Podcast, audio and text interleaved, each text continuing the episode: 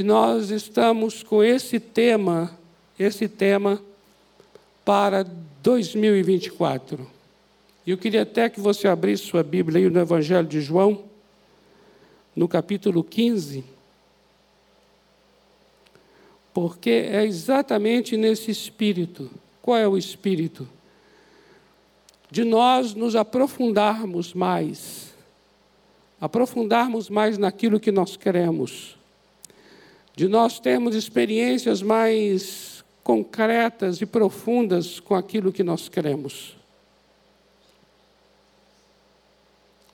todos os nossos princípios, né, que nós cremos, nos levando a experiências profundas mesmo. E eu creio que esse tema, baseado em João 15, ele veio, ele veio no momento de oração em que estávamos orando, porque todo ano, já no final do ano, nós começamos a orar e a nos preocupar com o que virá para o próximo ano. Então a nossa pergunta era: o que será para 2024? Mas muito mais do que um tema, entenda, amados, a questão aqui não é ter um tema. Tem igrejas que não têm temas, e não é um tema que vai definir a igreja, ou ela será melhor ou pior, tendo ou não uma temática. A questão para nós é o que o tema significa. Porque o que é que ele significa? Ele significa o que Deus está querendo falar para as nossas vidas. É isso que o tema simboliza. O tema simboliza o que é que o nosso Deus está querendo nos dizer. O que é que o Senhor, nosso Deus, está querendo nos, nos falar, nos revelar e para onde ele está querendo nos levar? O tema, ele é simplesmente uma linguagem. Ele é um indicador de como Deus está querendo se revelar àquela igreja. É nesse sentido que nós oramos, buscando a Deus. E quando estávamos ali em oração, os pastores, e João capítulo 15, ele foi todo ele lido, lido. Eu confesso que a minha experiência pessoal é de um temor que veio muito grande ao meu coração e eu já entendia ali, naquela leitura do capítulo 15 de João, que estávamos diante de uma fala de Deus. É mais do que um capítulo, é uma fala de Deus.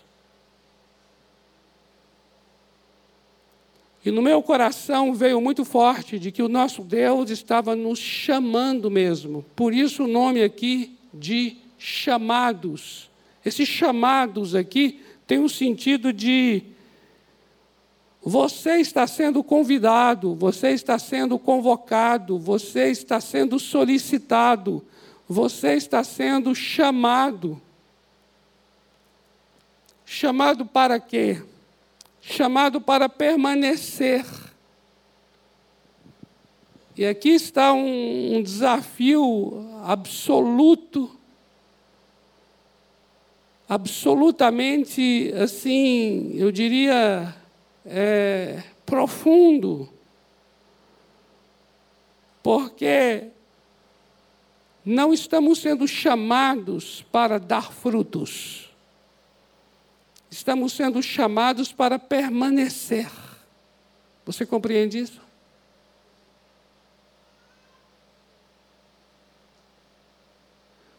Nós estamos sendo chamados para permanecer. Quando veio essa expressão, chamados para permanecer, eu entendi absolutamente que é uma preocupação divina é uma preocupação de Deus Pai. Eu tomei dessa maneira esse tema. Eu o recebi em meu coração dessa forma, como uma preocupação de Deus Pai com a qualidade de vida minha e sua.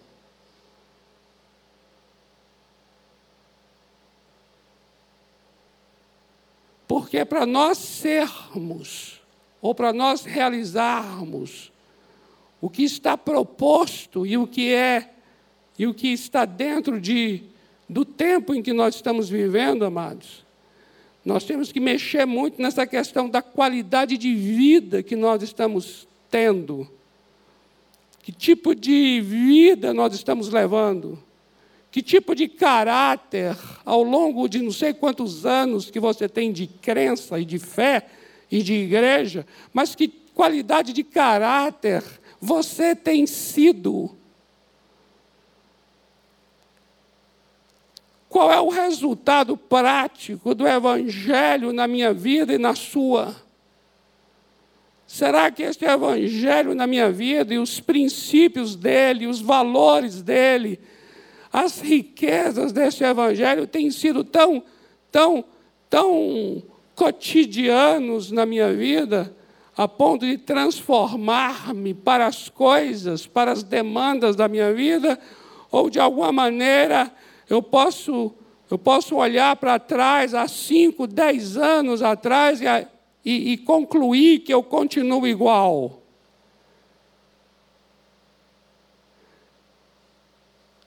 Compreende isso? As leituras que eu faço da Bíblia, em que elas estão dando de fato? Quando você olha lá na ponta final da sua vida de oração, que tipo de vida está sendo depois de tanto tempo de oração, tanto tempo de leitura e meditação da Bíblia, tanta convivência nos cultos, tanta participação nos grupos pequenos, enfim, amados, que tipo de, de modo de sentir eu hoje tenho, que tipo de modo de pensar eu hoje tenho, que tipo de modo de agir e de reagir que eu hoje tenho. Eu tenho hora que me encontro assim, umas atitudes tão carnais na maneira de reagir, que aí eu paro e falo assim: meu Deus, até que ponto o Evangelho entrou em minha vida mesmo e mudou minha maneira de ser, mudou minha maneira de falar, mudou minha maneira de reagir. Brincadeira. Eu creio neste Evangelho, eu creio no seu poder, eu creio no poder transformador do Evangelho, do poder do Espírito Santo. O que está acontecendo que, em muitos aspectos e áreas da minha vida, continuo sendo a mesma pessoa de 20 anos atrás? Você está compreendendo isso que eu estou falando?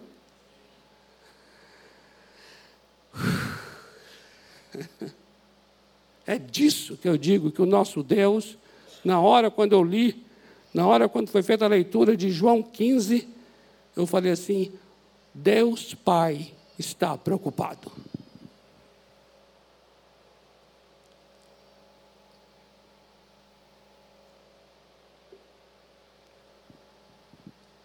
Deus Pai está preocupado.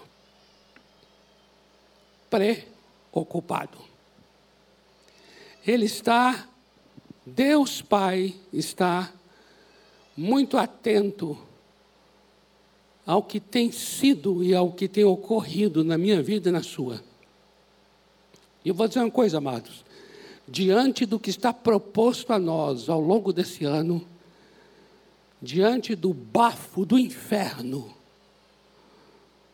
e do que tem se levantado contra as nossas vidas e contra a igreja, é muito bom que a gente coloque as barbas de molho e diga assim: sim, Senhor, eu quero mesmo rever esses princípios em minha vida. Sim, Senhor, eu quero voltar ao início de tudo. Sim, Senhor, eu quero rever. Isso aqui é a letra de uma canção antiga. quero voltar ao início de tudo.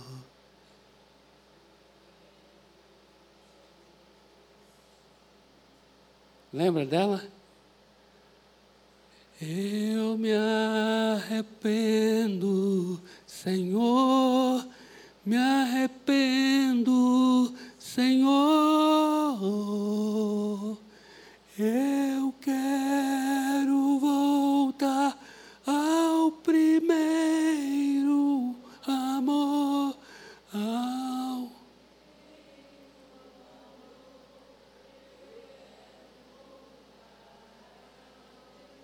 Eita glória! Eu quero muito voltar a Deus. Amém? Eu creio que você também. Por isso, amados, eu quero que você ouça isso como chamado do Pai. Ele está dizendo assim: você está sendo chamado para permanecer.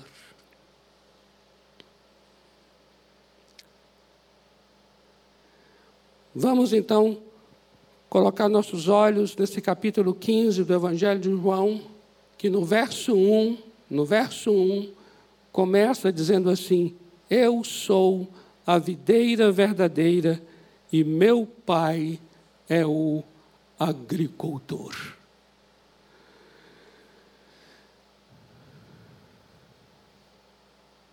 Senhor Deus, em nome de Jesus, eu quero orar mais uma vez diante de Ti nesta noite e pedir que o Espírito Santo do Senhor, o Teu Espírito, nos constranja.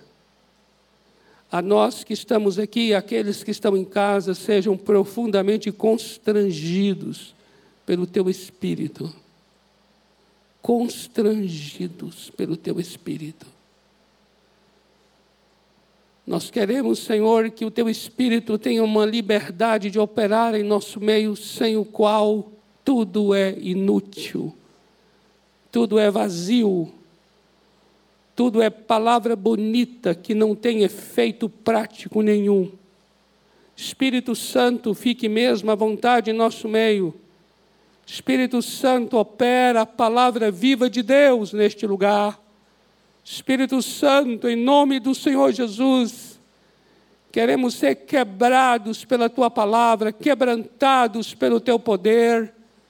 Queremos ser profundamente impactados, transformados segundo a imagem de Jesus Cristo. Espírito Santo, enviado do Pai, promessa de Deus que foi derramado naquele dia e é derramado sobre toda a carne, Espírito Santo, aquele que lembra, aquele que instrui, que revela, Espírito Santo, aquele que é o óleo de Deus, Espírito Santo, aquele que é o fogo, Espírito Santo, em nome do Senhor Jesus, opera em nosso meio, ungindo cada vida, queimando o nosso coração. Espírito Santo, sem ti nada podemos fazer. Espírito Santo, é, aqui não é um discurso, isso aqui não é uma plenária, não estou aqui para uma palestra. Espírito Santo, eu quero ser canal de Deus nesse lugar. Eu quero ser canal da voz do Altíssimo neste local. Espírito Santo, toma minha boca, eis aqui a minha língua. Eu consagro a ti para que sejas cheia da tua palavra. Espírito Santo opera em cada vida, opera no íntimo de cada coração. Ninguém consegue alcançar níveis tão profundos na alma humana, somente tu tens este alcance. Espírito Santo, opera neste lugar para o louvor da glória de Deus, em nome do Senhor Jesus Cristo. Amém e amém. Uhul! Glória a Deus! Amados, nós estamos diante de uma analogia. Você sabe, analogia, analogia é uma figura de linguagem para poder fazer uma comparação entre duas coisas distintas e mostrando as semelhanças entre elas. Isso é analogia. Quando, quando o texto diz assim, eu sou a videira verdadeira, não quer dizer que Jesus seja mesmo uma videira no sentido literal, mas nós estamos aqui diante de uma linguagem figurada. Ele está dizendo, eu sou a videira, e o meu pai é o agricultor. E aqui veja que coisa tremenda. Ele vai dizer assim: e vós sois os ramos. Então nós precisamos entender nessa analogia o papel de cada um deles. E é isso que eu gostaria muito de estar com vocês nesse mês de fevereiro. E não só nesse mês, também estaremos nos próximos meses debruçados sobre João 15. Primeiramente, nós queremos compreender o papel de cada um deles. Então, nós temos aqui aquele que é o agricultor, Deus Pai. Dizer que ele é o agricultor, a palavra agricultor aqui na língua grega, eu gosto muito de usar as palavras na língua original, para trazer mais entendimento ao que está sendo compartilhado. A palavra aqui é georgos. Georgos. Geo é terra, terra. E orgos vem de ergon, que quer dizer trabalho. Então, georgos quer dizer o trabalhador da terra, aquele que trabalha com a terra, ele cultiva a terra, ele é o agricultor. Nesta analogia, Deus, o Pai, é o agricultor. E quem é o agricultor? O agricultor é aquele que planeja a videira. O agricultor é aquele que idealiza a videira. O agricultor é aquele que organiza o local onde a videira será plantada.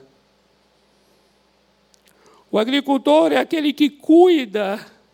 Preste atenção nisso, que isso é muito importante.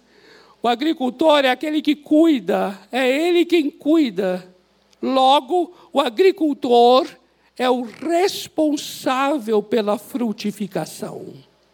Eu queria que você entendesse uma coisa a partir dessa analogia. Preste atenção nisso. A partir dessa analogia, nós vamos nos deter a ela. Então, entenda a partir dela uma coisa: quem é responsável pela frutificação não é você, não sou eu, é o agricultor. Amém?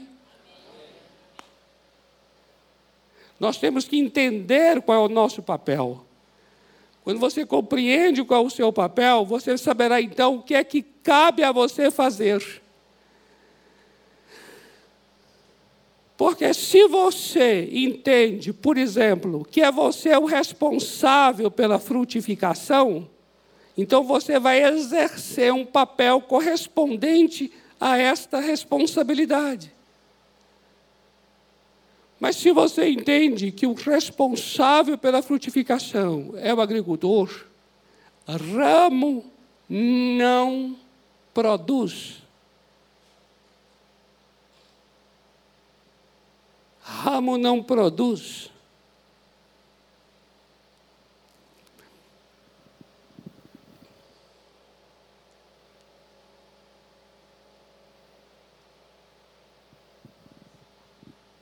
Amados, é muito importante, e mais ainda para os dias que nós estamos vivendo, a sociedade que a gente vive hoje. Por quê? Porque nós vivemos um imperativo da produtividade. Cada um de nós aqui está debaixo de um jugo de produtividade nós temos um imperativo da produtividade sobre nós. Por quê? Porque a nossa sociedade é a sociedade do desempenho, é a sociedade do trabalho, é a sociedade da performance. Em todo tempo, eu e você somos cobrados, todo tempo, e eu falei todo o tempo agora de maneira um pouco agressiva, é de raiva mesmo. Todo o tempo.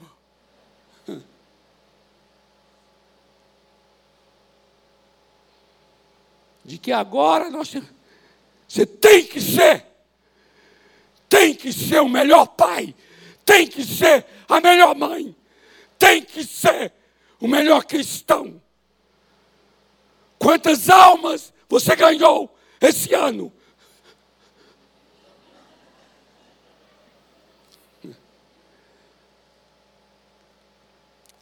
E ainda a expressão é essa, que não ajuda muito, porque quantas almas você ganhou. Então isso já mostra o, o índice de produtividade que você é obrigado a ter. E você sente-se culpado por porque ganhou uma alma ao longo de 365 dias. E aí você sente aquela vergonha diante de outras pessoas que, que ganharam 40, quando elas dão testemunho das 40, aí você. Quantas células se multiplicaram? Aí a sua não multiplicou ainda. A agonia da sua célula, que não multiplica. Entra ano e sai ano, não multiplica. E você só vê a outra lá que já está na quarta geração.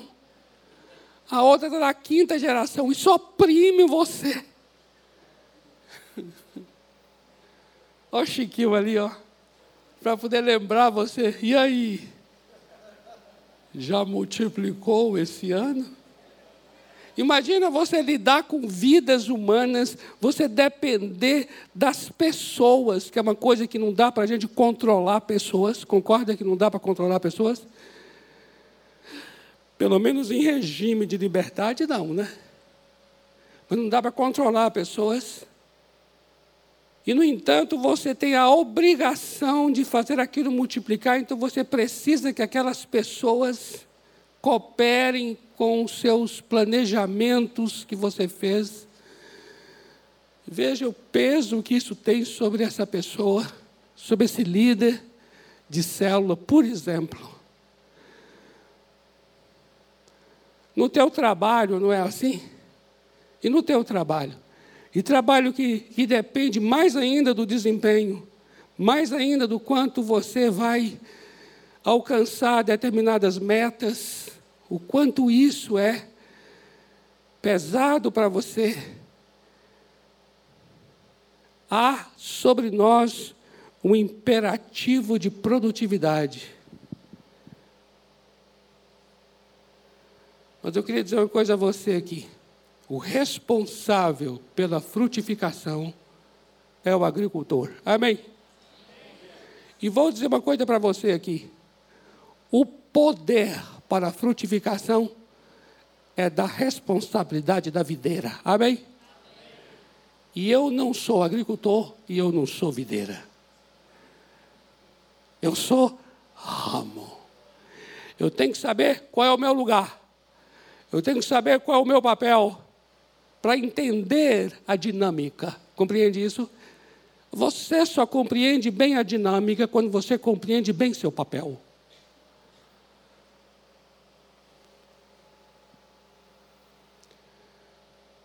Do agricultor veio o cuidado, e da videira veio o poder.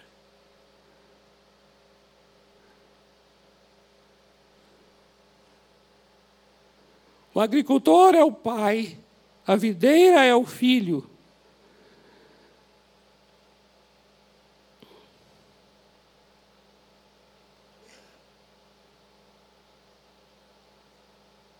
Compreenda bem isso aqui.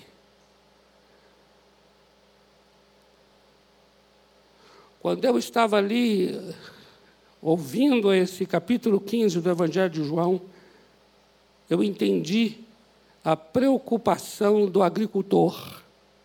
Porque Deus, o Pai, ele está na qualidade de agricultor. Então, o que eu entendi ali foi a preocupação do agricultor. E sabe qual foi a grande preocupação do agricultor? Quando você lê cuidadosamente João capítulo 15, a preocupação do agricultor é: há muitos ramos na videira, mas há pouca videira nos ramos.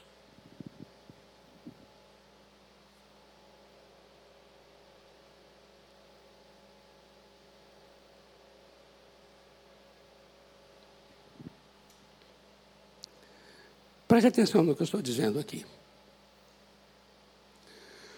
Quando você entende qual é o seu lugar, ramo, você vai compreender bem a dinâmica.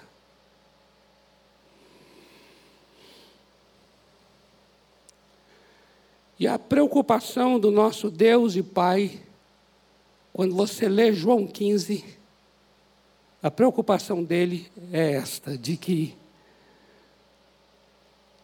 há muitos ramos na videira, mas há pouca videira nos ramos. Observe o versículo 2.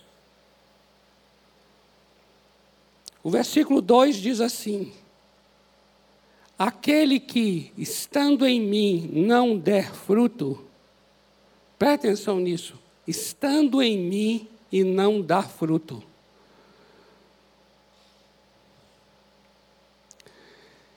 Esse dar fruto aqui, o dar, tem o sentido de carregar. Você não carrega o fruto, mas você está na videira. É possível, então, o ramo estar na videira e o ramo não dar fruto? É possível. Por que é possível? Porque não basta o ramo estar na videira, é necessário que a videira esteja no ramo.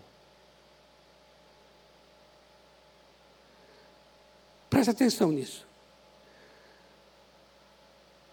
Existem ramos que estão na videira, mas eles estão secos, mas eles estão ligados na videira. O ramo não está no chão, o ramo está na videira, mas ele está seco.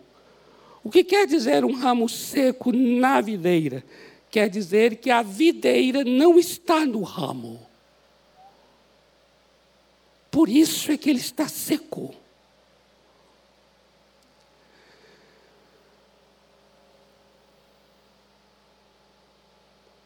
Essa é uma preocupação de Deus Pai como agricultor, porque Ele está vendo que tem ramos na videira, mas não há videira nos ramos.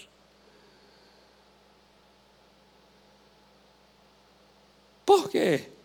Porque a frutificação, isto é, aqueles cachos de uva que aparecem nos ramos, eles só aparecem porque o ramo está na videira e a videira está no ramo.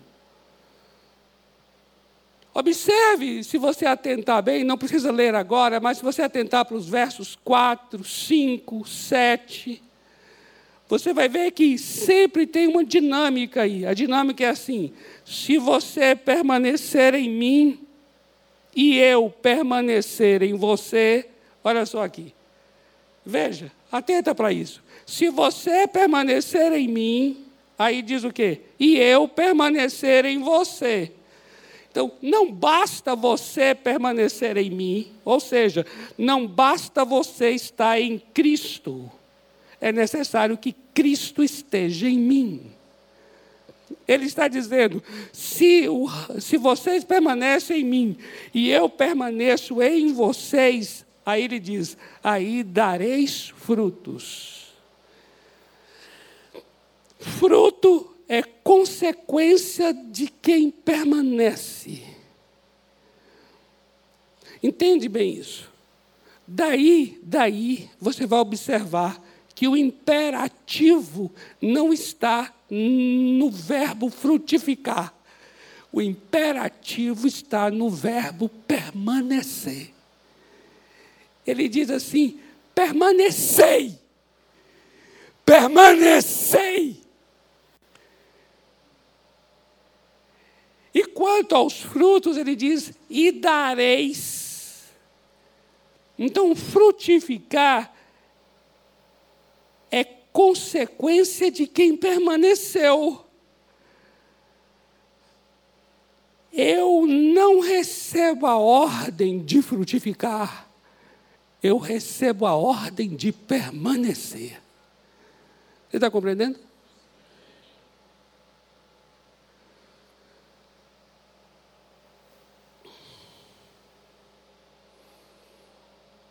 Por quê?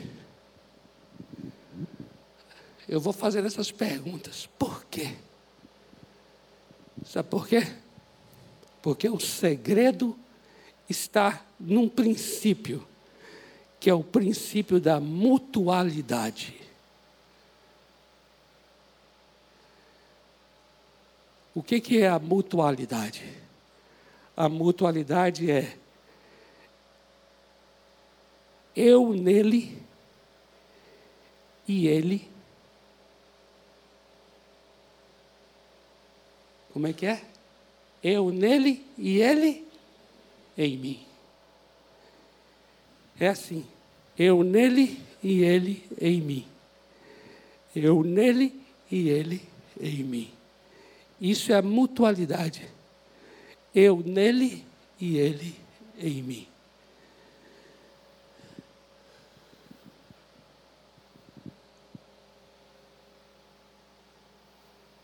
Amados, olha, esse, esse, esse, uh, esse negócio é muito profundo.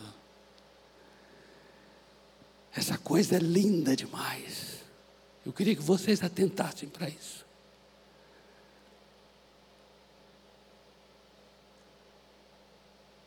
Olha só.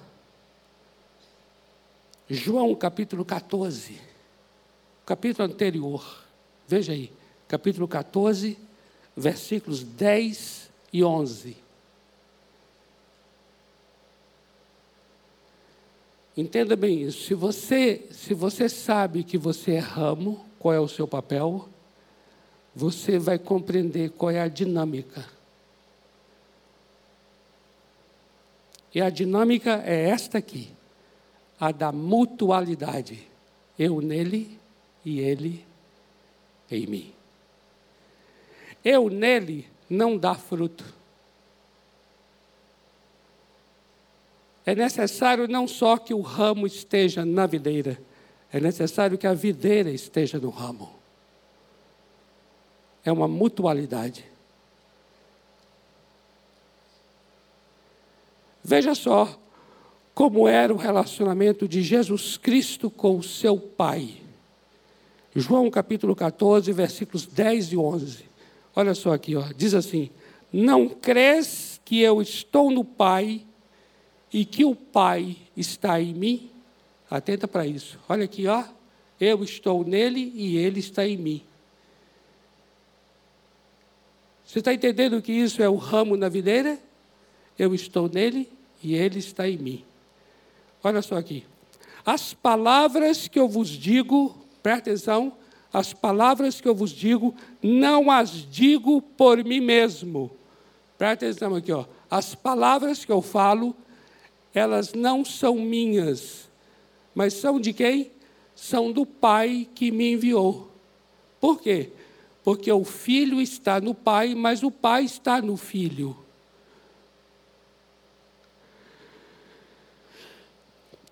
Agora, olha só o restante. Mas o Pai que permanece em mim faz, olha só, o Pai que permanece em mim é Ele quem faz as suas obras. Presta atenção aqui. Crede-me que eu estou no Pai e o Pai em mim.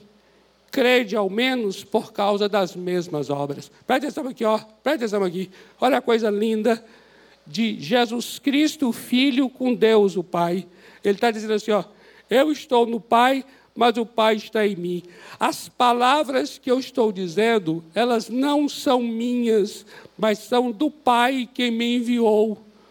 Porque o Pai, presta atenção, ó, o Pai que permanece em mim, é Ele quem faz as obras. Presta atenção, presta atenção. Jesus, Ele é um ramo grudado no Pai. Então, ele não só está no Pai, mas o Pai está nele. As palavras que Jesus fala não são dele, mas são do Pai. E as obras que Jesus realiza não são dele, mas é o Pai quem está fazendo as obras por intermédio dele. Isso significa o quê? Que Jesus é como se ele fosse o ramo e o Pai fosse a videira. Agora, em relação a nós, é a mesma coisa. Jesus é a videira e nós somos os ramos. Logo, as palavras que falaremos não serão nossas, mas dele. E quem vai estar fazendo as obras não somos nós, mas ele fazendo as obras através de nós. Esse é o papel do ramo. O ramo ele é o por intermédio de. Ramo ele é o através de. Ramo ele é por meio de.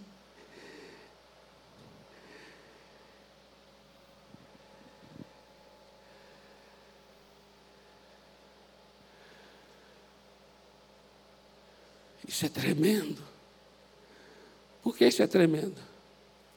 Porque quando você entende, descobre que o seu papel é ser o através de, de que você não está sendo chamado para frutificar, mas para permanecer. Então você vai compreender agora o seguinte: eu não somente tenho que estar nele, mas é necessário que ele também esteja em mim.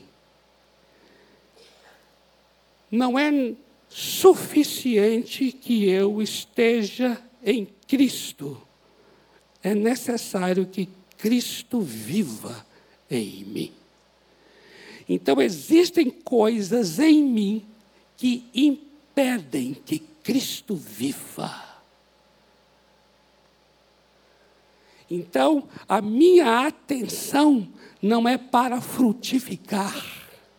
A minha atenção é como é que eu vou permanecer.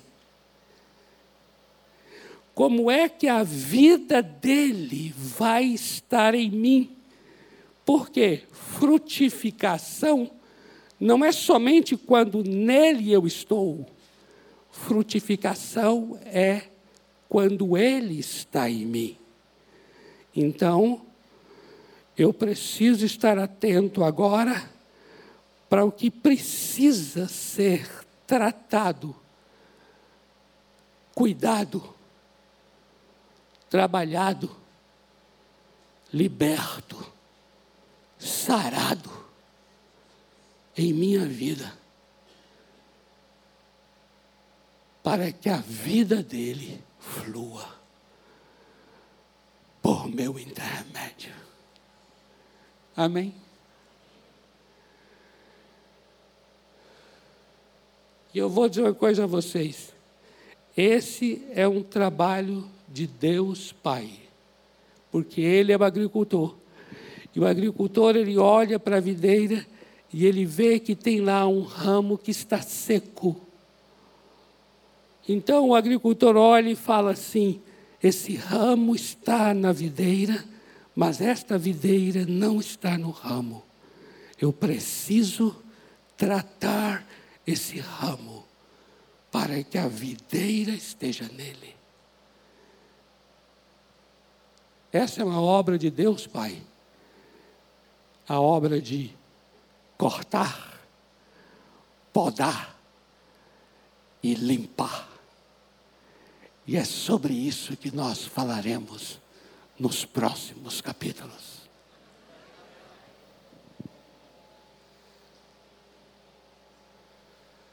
Amém? Vamos orar?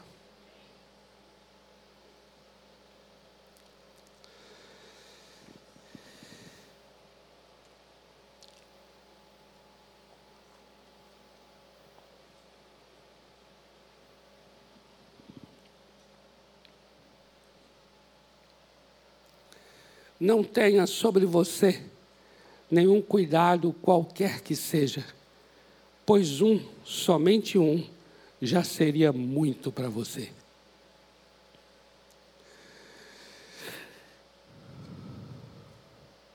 Nós temos que aprender o que que um ramo faz e o que que o agricultor faz na vida deste ramo. Nós temos que entrar nessa dinâmica, entrar nessa vibe de Deus, porque frutificação não é resultado do meu desempenho. Frutificação é resultado da obra de Deus em minha vida. Guarda isso em seu coração. Frutificação não é resultado do que você é capaz de fazer. Frutificação é resultado do que Deus é capaz de fazer em sua vida. Quando Ele limpa você, quando Ele poda você, você vai frutificar. Frutificação não é o que você fará. Frutificação é o que você dará lugar para o que Deus vai fazer. Não é o que faço, é o que facilito para que Ele faça. Amém? Vamos ficar em pé para a gente ministrar esse cântico. Vamos ministrar um cântico que foi cantado aqui sobre que o nosso Deus, Ele move montanhas e Ele move mesmo, amém? E o que Ele quer de mim e de você é o quê? Que a gente creia, creia na Sua fidelidade, confie, descanse. Isso é trabalho de ramo, né? Descansar, confiar. E eu perguntaria aqui, antes que esse, o cântico venha, a você que está aqui, ou a você que está aí em casa, eu queria lhe fazer um convite. O convite é: não é possível frutificar. Presta atenção nisso aqui que eu vou dizer, ó. Não é possível frutificar somente você estando com Ele mas Ele estando em você. Entenda bem isso aqui, ó. Presta atenção. Não é possível dar frutos pelo que eu sou capaz de fazer, mas somente pelo que Ele fará através de mim. Eu nele e Ele em mim. Eu queria que você guardasse isso para o resto da sua vida. Eu nele e ele em mim. Isso é que é ramo na videira. Eu nele e ele em mim. Então, se você está aqui nessa noite, você diz assim: Eu acho que eu só estou vivendo uma parte, que é eu nele. Mas eu não estou vivendo a parte da vida dele em mim. Se você hoje aqui entende assim, eu preciso que a vida de Jesus esteja dentro do meu coração. Eu quero que Ele venha habitar em mim. Talvez você está aqui e você nem, nem tem essa segurança. Sabe qual é a segurança? A segurança de a vida dele habita em mim. Se você não tem ainda essa segurança, essa é uma noite para você ter essa segurança. Dizer assim: Eu quero que Ele esteja em mim. Amém?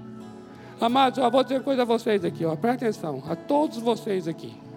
Amados, há uma razão suprema e sublime porque Ele veio habitar em nós. Amém? Ele não veio habitar em nós apenas para mudar de local de habitação. Ele veio para habitar em nós, para viver a sua vida em nós. Eu nele e ele em mim. Uh! Então, se você nessa noite fala assim, eu quero que o Filho de Deus venha habitar em meu coração. Se você ainda não tem essa certeza, não tem essa segurança, mas nessa noite você diz: Eu quero ter essa certeza e segurança hoje, que o Filho de Deus habita em mim.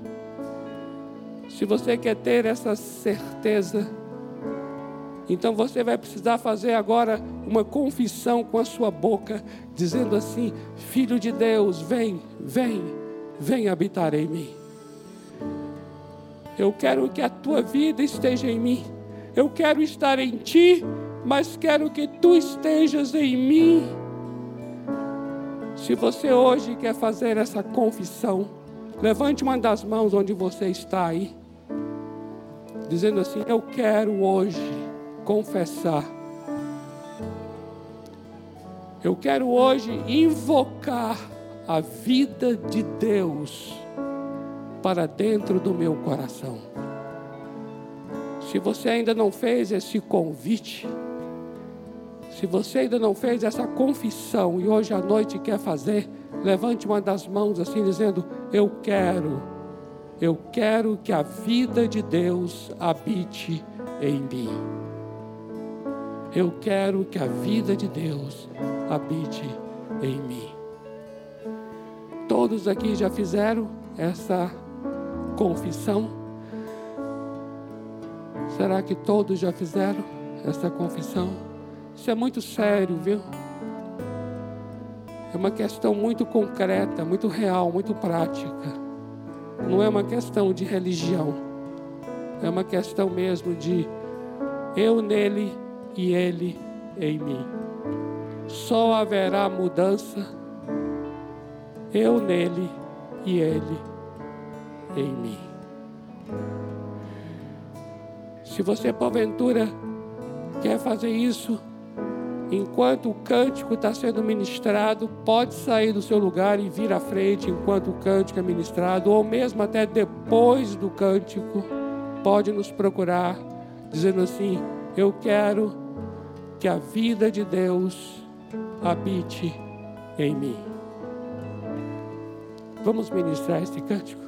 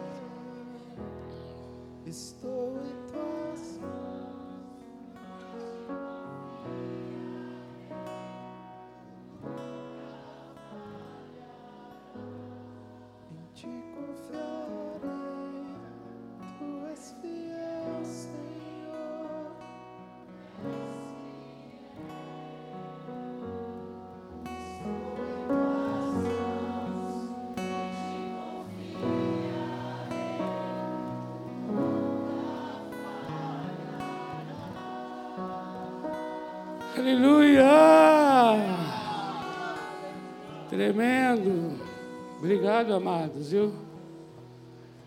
Queridos, amanhã, sete da manhã, se Deus permitir, estaremos online em oração. E isso faremos de segunda a sexta. Durante 12 semanas, fevereiro, março e abril. Sete às oito da manhã. E o que, que nós estamos orando? A gente está orando pelo, não somente eu nele, mas ele em mim. Não basta só o que vamos orar. O que eu vou orar é eu nele.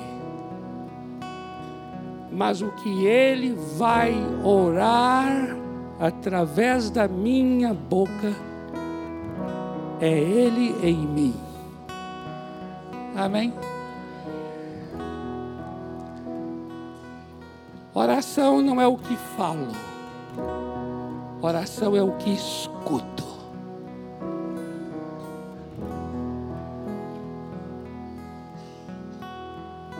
O que de fato faz a diferença não é o que eu digo, mas é o que eu escuto.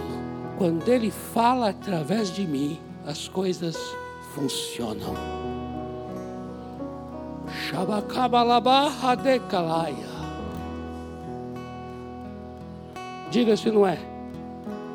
Decalabaha shokamalaia. Diga se não é.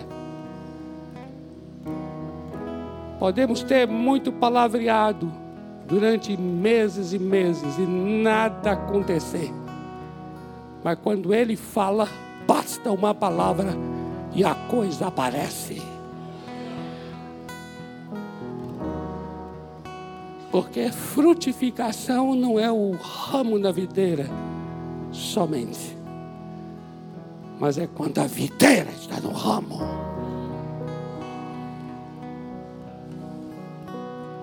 Não é só você abrindo a Bíblia e lendo, mas é quando ele fala através desta leitura.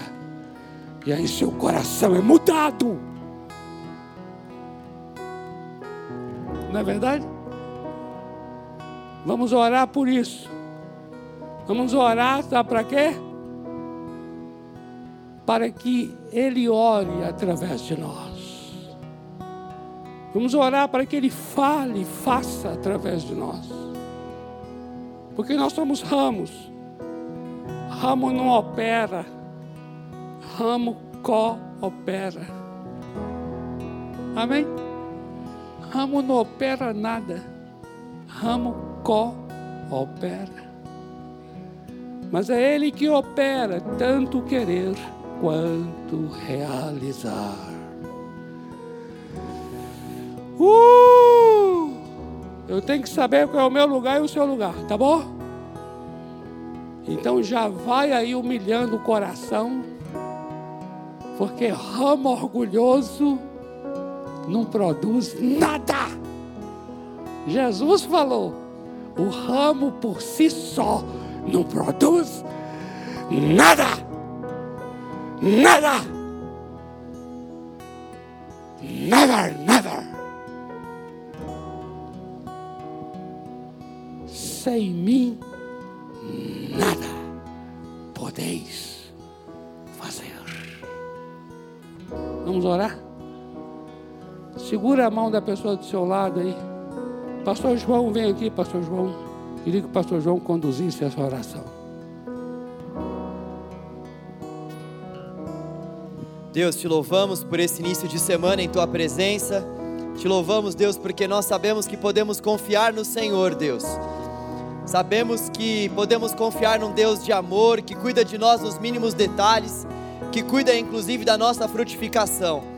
Te louvamos, Deus, porque mais uma vez o Senhor nos concede a oportunidade nessa semana, Deus, vivermos permanecendo no Senhor. Te louvamos, Pai, porque essa oportunidade é grandiosa para nós, porque nós queremos te servir com toda a nossa vida, com toda a intensidade do nosso ser. E para isso nós queremos te pedir, Senhor, nós queremos orar ao Senhor, nos ajude a permanecer em Ti, Deus. Nos ensina a ouvir a Tua voz. Pai, cale todas as vozes que ecoam no nosso coração, Senhor, para que nós possamos ouvir somente a voz do nosso bom pastor. Tu és o nosso bom pastor, Senhor, aquele que dá vida pelas tuas ovelhas.